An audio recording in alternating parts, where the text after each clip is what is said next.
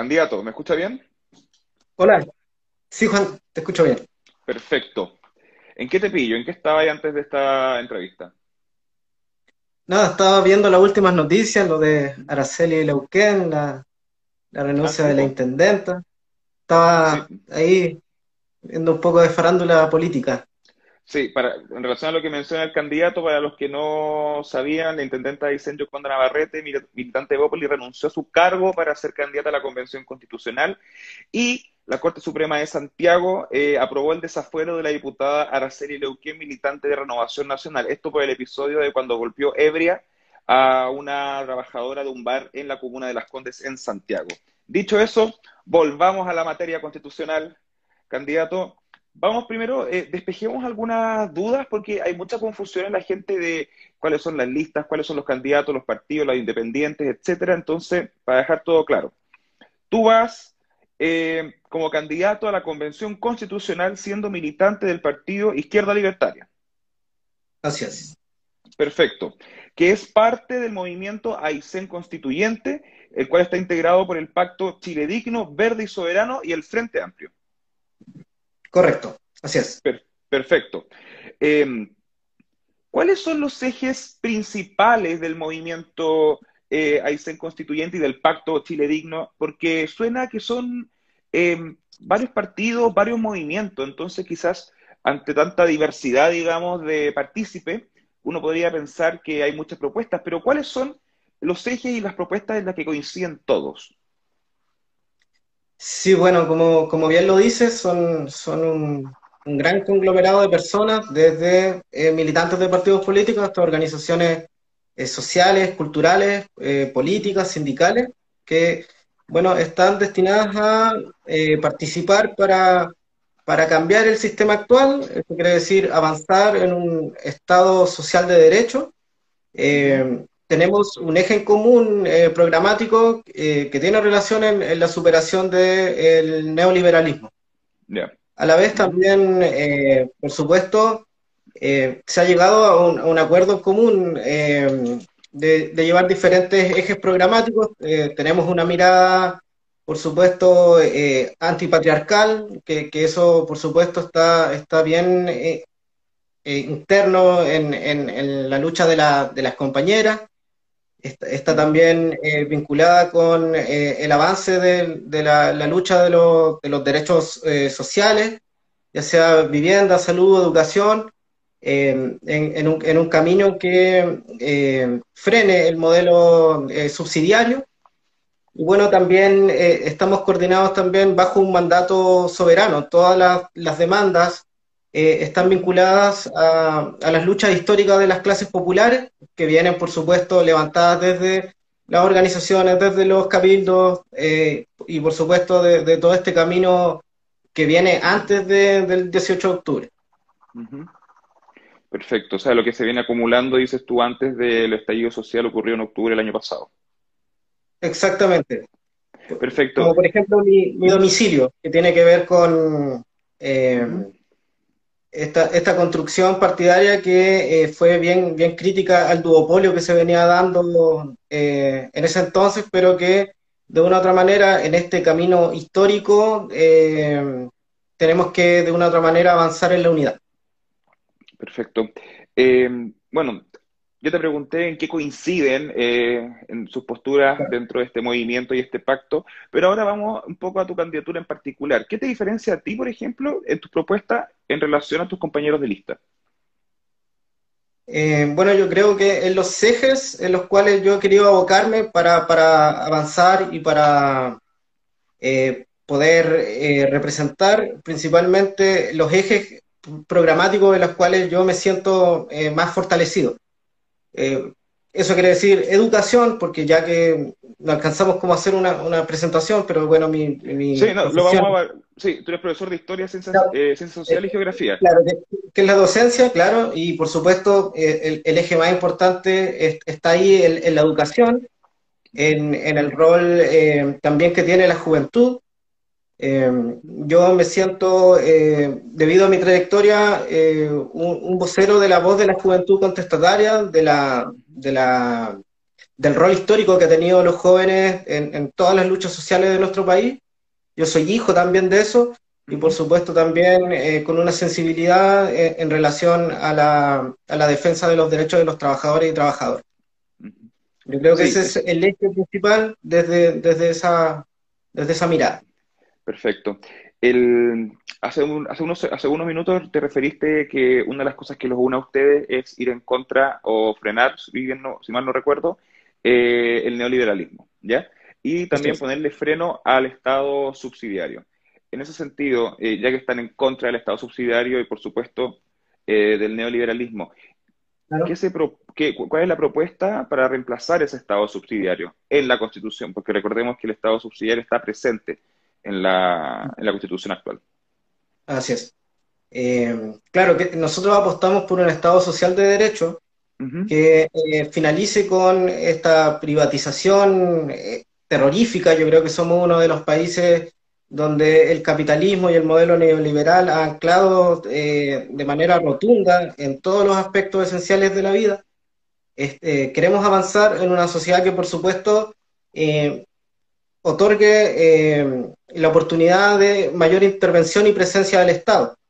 Más no, esto no quiere decir, y por supuesto no, no, no, no va al tema de ridiculizar que queremos estatizar todo, sino que también se tiene en consideración una economía eh, mixta, pero que también reconozca otras formas de economía, la economía individual, mixta, la comunitaria, eh, y que por supuesto eh, al momento de tomar en, consideración la, propiedad privada o la iniciativa privada, que esta no vaya eh, en, un beneficio de máximas ganancias como es el, lucro.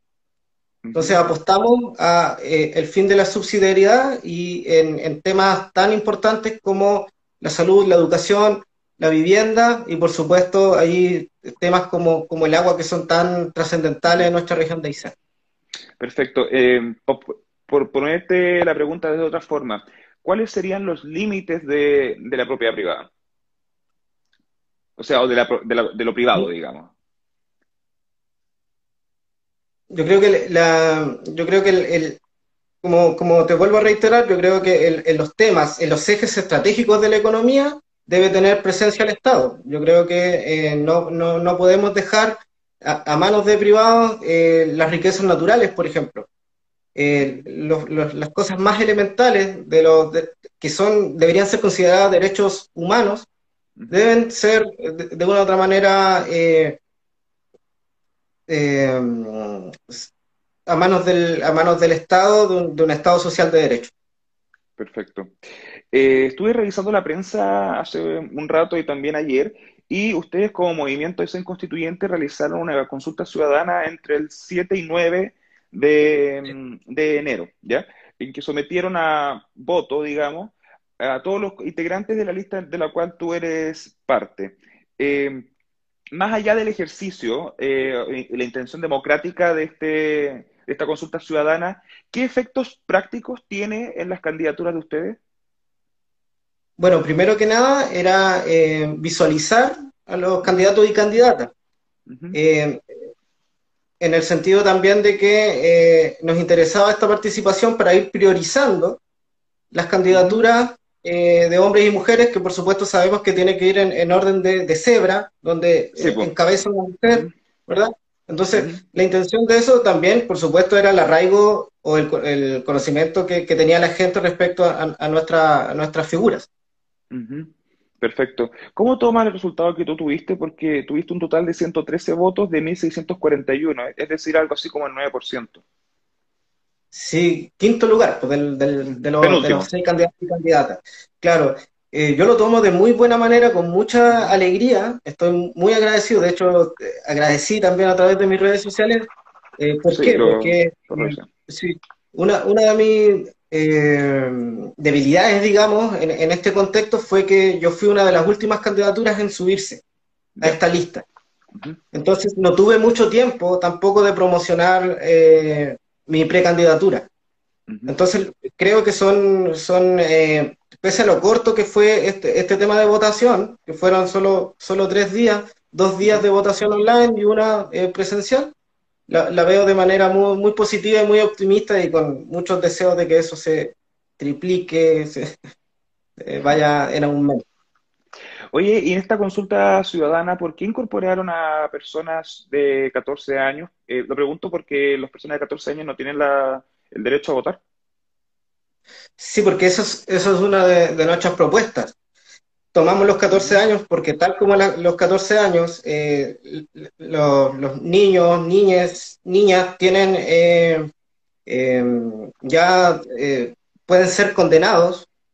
nosotros consideramos que eh, la participación debería bajar a, esa edad para avanzar en una democracia representativa y eh, que cada vez vaya siendo más participativa también.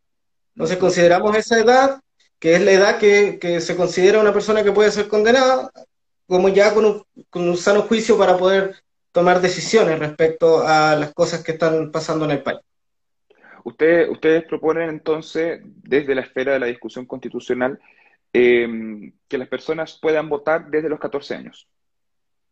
Sí, es parte de, es parte de, ejes que van, que son un poco más, más precisos, que van a un, tema de discusión mucho más grande, pero, pero sí lo, lo, hemos considerado y, y, se, se, ha, se, ha, también dialogado esto en base a lo que ya te venía diciendo antes, que son los cabildos, que son eh, las conversaciones, eh, no olvidemos que eh, esta revuelta de octubre fue, fue levantada y fue protagonista el, el, movimiento secundario.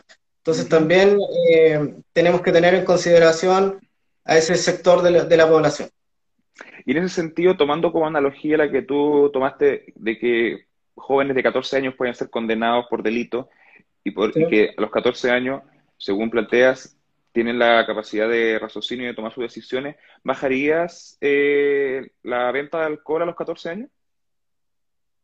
No, yo creo que una cosa no, creo que no, no, va ligada a, lo que nosotros estamos planteando. Nosotros estamos hablando de eh, una democracia que tiene que ir encaminada a la toma de decisiones, pero respecto a, a temas sociales y políticos, no, no a temas eh, recreacionales, no sé cómo podríamos llamarlo, a un joven que está haciendo eso a esa edad, sin el, la supervisión de sus hijos, o sea, perdón, de sus padres. Porque, no, claro, pero te lo, te lo preguntaba en el sentido de que si un joven ya tiene, se considera que ya tiene el raciocinio, por ejemplo, de, de ser procesado o ser condenado en el caso de, de efectuar un delito y también de votar, eh, la argumentación que respalda la ley de alcohol es que establece que son los eh, mayores de 18 quienes tienen la capacidad de raciocinio para discernir si cuánto tomar y cuánto comprar. Podría ocuparse la misma lógica entonces para bajar a la venta de alcohol a los 14 años. Mm, no, no, no, no, no, no, lo veo eh, en, concordancia. Mm, perfecto. vamos un poco a tu perfil y tal como mencionaste antes, tú eres profesor de Historia, Geografía y Ciencias Sociales. ¿Por qué escogiste esa carrera? Bueno, eh, está muy ligado también a la participación eh, social, eh, popular que tuve desde muy, desde muy joven. Yo, yo comencé a sensibilizarme en temas sociales desde, desde muy chico, desde, desde, adolescente, y eso, y siempre traté de buscarle respuestas a, a, las cosas que yo iba, iba pasando, y en eso fue el encanto con la, con la historia, con la ciencia social. O sea, parte, parte esa, esa idea de vocación desde, muy, desde muy chico. ¿Qué materia de historia es la que más te gusta? ¿Mm? ¿Cuál es la materia de historia que más te gusta? A mí me gustaban las guerras, eh, las guerras mundiales. no, eh, me gusta el siglo XX chileno. Yo creo que ese es mi fuerte. Me, gusta mucho el tema de la cuestión social. Está, muy ligado a eso. Un, ¿Un periodo en especial del siglo XX chileno? Eh, cuestión social. Años, años 20, por ahí. Buenísimo. entretenida época de estudiar. De hecho, en realidad bastante entretenida. Oye, vamos un poco a, siguiendo con tu perfil, eh, pero a través de las redes sociales pasó algo bastante particular cuando anuncié tu entrevista el viernes, cuando subí la fotografía. Primero que tuvo un alcance altísimo, pero me llamó la atención el foco eh, promedio de, de, los comentarios que habían que tenían relación a tu estética, ¿ya? A, los piercing, a los tatuajes, al pelo. o al no pelo. Eh, ¿cómo, lo, revisaste? ¿Qué, te pareció la, reacción de la gente? Eh, fue, fue, muy, muy raro porque había muchos detractores, defensores y, y no, bueno, eh, prefiero llevármelo de, como de una, una forma muy soslayada porque, porque habían, habían críticas bien contundentes respecto a la apariencia. Eh, mm. creo que es un tema en el cual hay que avanzar y que ya va, va por un, tema más de opinión personal que, que lo encuentro terrible. Yo, yo creo que, me parece eh, un error garrafal condenar a una persona por su, su, forma de vestir, por su forma de, no sé, de, de, de aro, de, de, tatuajes, de la música que escucha. Eh, y nada, yo, yo soy un, amante de la música contracultural, me gusta el ska, me gusta el reggae, por eso ahí está ligado un poco el pan rock, está ligado un poco mi, mi forma de, vestir y, de ser, digamos, de esa manera. Entonces, por eso yo creo que, que generó como esa, esa discriminación de inmediata que, que viene de parte de gente muy retrógrada y, y que lamento mucho que, que, vea las cosas de esa manera. Una de las preguntas que se hizo más frecuente en el, en, esta especie de debate de la publicación de tu entrevista tiene, tiene relación con una simbología presente en tu chaqueta que vendría siendo una simbología antifascista. ¿Tú te defines como un antifascista? Sí, yo soy, yo soy crítico de, la, de las posturas de la extrema derecha. Perfecto. Eh, y eso, ser, crítico de las posturas de la extrema derecha es lo mismo que ser antifascista. ¿Se puede ser crítico de la ultraderecha sin ser antifascista? Sí, ser antifascista, ante todo, eh, ser consciente de que no podemos permitir el avance de ideas totalitarias que, ya fueron, bueno, y ahí está mucho el tema del eh, actual de lo que está pasando en el mundo con respecto al avance de las ideas populistas y, supremacistas blancas, por ejemplo, discriminatorias, y que es un tema que, bueno, que está dando mucho para hablar. De hecho, hoy en Chile estamos viendo cómo la derecha se, ha unido junto, junto al Partido Republicano que eh, sabemos que muchos de sus adherentes reivindican con mucha nostalgia el pinochetismo. Por supuesto, yo me considero un opositor y en esa oposición antifascista, que no tiene nada que ver con la burla que se le ha hecho de, de considerarlos terroristas, como ha hecho Donald Trump, reúne a diferentes personas, desde eh, demócratas hasta eh, comunistas y, diferentes posturas que se han, se, han, unido, y socialdemócratas que se han unido para para combatir el avance eh, de esas posturas.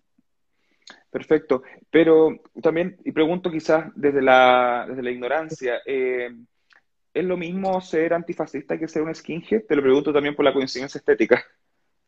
Ah, no, el movimiento skinhead es una, una cultura que, que nace en, en, Inglaterra y que tiene una unión con, la, con los Root Boys y que, que es toda una, un movimiento que nace en los años 60, que se identifica con la clase trabajadora, con una estética particular muy cercana a la clase trabajadora y que gusta de, ritmos eh, principalmente que vienen de las Antillas, de Jamaica, y que no tiene nada que ver con los neonazis, con aquellos que golpean a personas por otros, por su condición sexual o su, color de piel.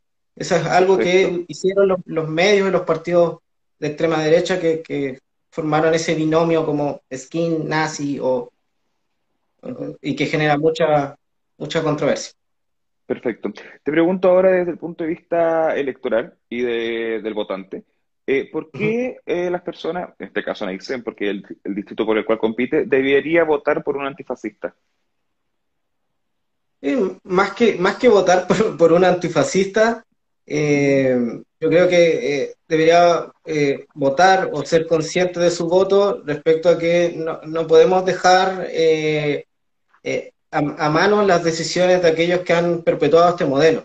Yo creo que más allá de, Yo no me defino de esa manera, yo me defino también como un orgulloso militante, pese a que voy como independiente, y que, y que por supuesto quiere ser eh, el portavoz, el vocero, porque uno tampoco va con un, un mandato personal eh, para la defensa de, de ejes estratégicos de, de, nuestro programa, del pliego popular que, que así ha manifestado la gente en ese arrasante 80% de la prueba.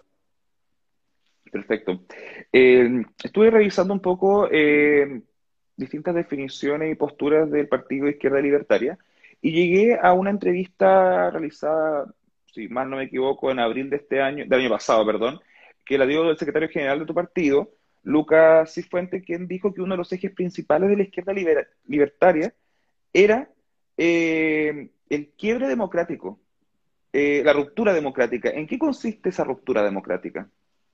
Sí, la ruptura democrática consiste en una estrategia que eh, viene a destrabar todas las enclaves autoritarios que tiene hoy Chile y que quiere avanzar en, una sociedad lo más, en una democracia eh, maciza, potente, y que venga, el tema no es romper con la democracia, sino todo lo contrario, romper con las ataduras de la democracia. Y esto es trascendental en el tema que estamos viendo, que es una en la Constitución, el Tribunal Constitucional, los quórums supramayoritarios, etcétera, etcétera, eh, códigos laborales que eh, vendrían entonces a, hacer eh, verdaderas trabas para, para, el avance de nuestra propuesta como, como izquierda.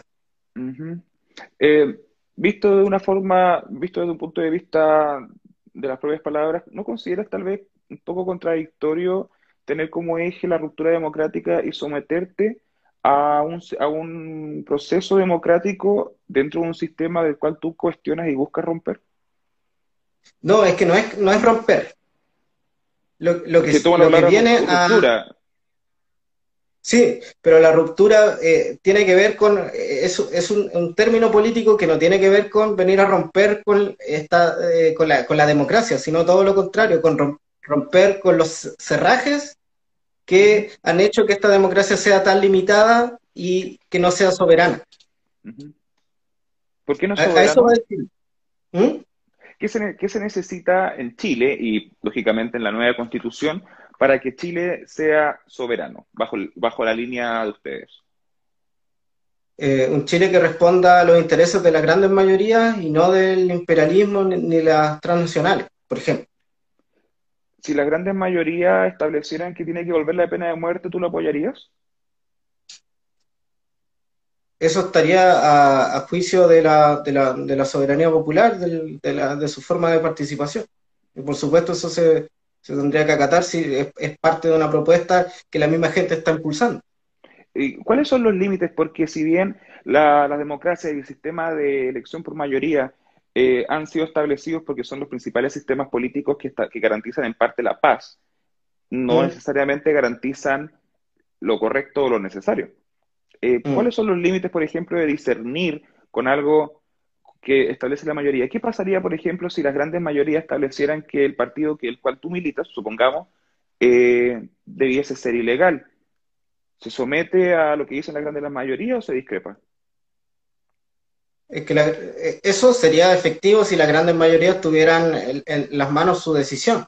O sea, y esa decisión está, está por ejemplo, eh, en el tema que nos tenemos que abocar, yo creo, el día de hoy, que tiene que ver con la Constitución y con la participación efectiva de, la, de las grandes mayorías y no de la élite y no de aquellos que han perpetuado el modelo para, para llegar a esos consensos. O sea, ese es el eje rector, más allá de, querer banalizar eh, em, posturas como, como muy, muy represivas como eh, que, en los años 80 hayan querido ilegalizar un, modelo. O sea, siempre está, eh, están esas discusiones que son totalmente antidemocráticas. Perfecto. Para ir cerrando en virtud del tiempo, eh, ¿existe algo en la constitución actual reformada en el año 2005 que tú mantendrías? No, yo creo que eh, como son mis ejes principales, temas como como el agua, que no, lamentablemente no, alcanzamos a conversar en base al artículo 19, el artículo que tiene que ver con, la, educación, porque, por ejemplo, no, no alcanzamos a... toquemos el agua, toquemos el agua, toquemos el agua, te cedo el, el del agua, me comprometí a tocar el tema del agua. Iba a responder respecto a la educación porque, por ejemplo, Ricardo Lago eh, no tocó ni una coma del artículo que tiene que ver con la educación o con el tema de las concesiones. Sí, pero bueno, en respecto a la propuesta del agua, yo creo que ya esa Vox Populi, yo creo que ahí vamos, espero yo que tengamos un gran acuerdo, eh, que hay que eh, derogar eh, ese artículo 19, numeral 24, que, que, da la potestad a los privados del agua, o sea, único país del mundo que, que tiene privatizado este recurso que debe ser considerado un bien común y un derecho humano. El que establece, el artículo que establece que el agua es un bien de uso público. Sí, pero que, eh, que puede ser eh, eh, concesionado y, y, con, básicamente. y que los derechos de agua han, han, como es, han ido a favor de las grandes industrias en, en desmedro de, la población que se, que se encuentra hoy en, en, muchas regiones de Chile sin, sin agua. Perfecto. Candidato, palabras al cierre. Le cedo palabras al cierre. Bueno, primero eh, agradecerte, eh, un, gran saludo también a todas las personas que, siguen tus redes sociales. Eh, y bueno, les invito entonces a, conocernos a los demás candidatos y candidatas de esta, de esta lista que hoy ya comienza a tener un nombre a nivel nacional que es Apruebo Dignidad. Así que. Eso salió, cierto. Sí, ese va a ser el nombre ya eh, nacional de, nuestra lista. Y bueno, eh, los invito a, seguir conociendo nuestras propuestas, eh, los deseos de, transformar este Chile para las grandes mayorías y por supuesto desde mi postura hacia, la, hacia esa juventud rebelde, contestataria que siempre ha estado presente en los contextos de lucha social en nuestro país. Perfecto. Diego Salinas, militante de Izquierda Libertaria del Pacto, eh, perdí el nombre, Chile Digno, Verde y Soberano, Apruebo Dignidad, Chile Digno, Verde y Soberano, Movimiento Aysén Constituyente. Y profesor de Historia. Sí, así es, profesor de Historia. Muchas gracias por tu tiempo. Gracias a ti. Hasta luego.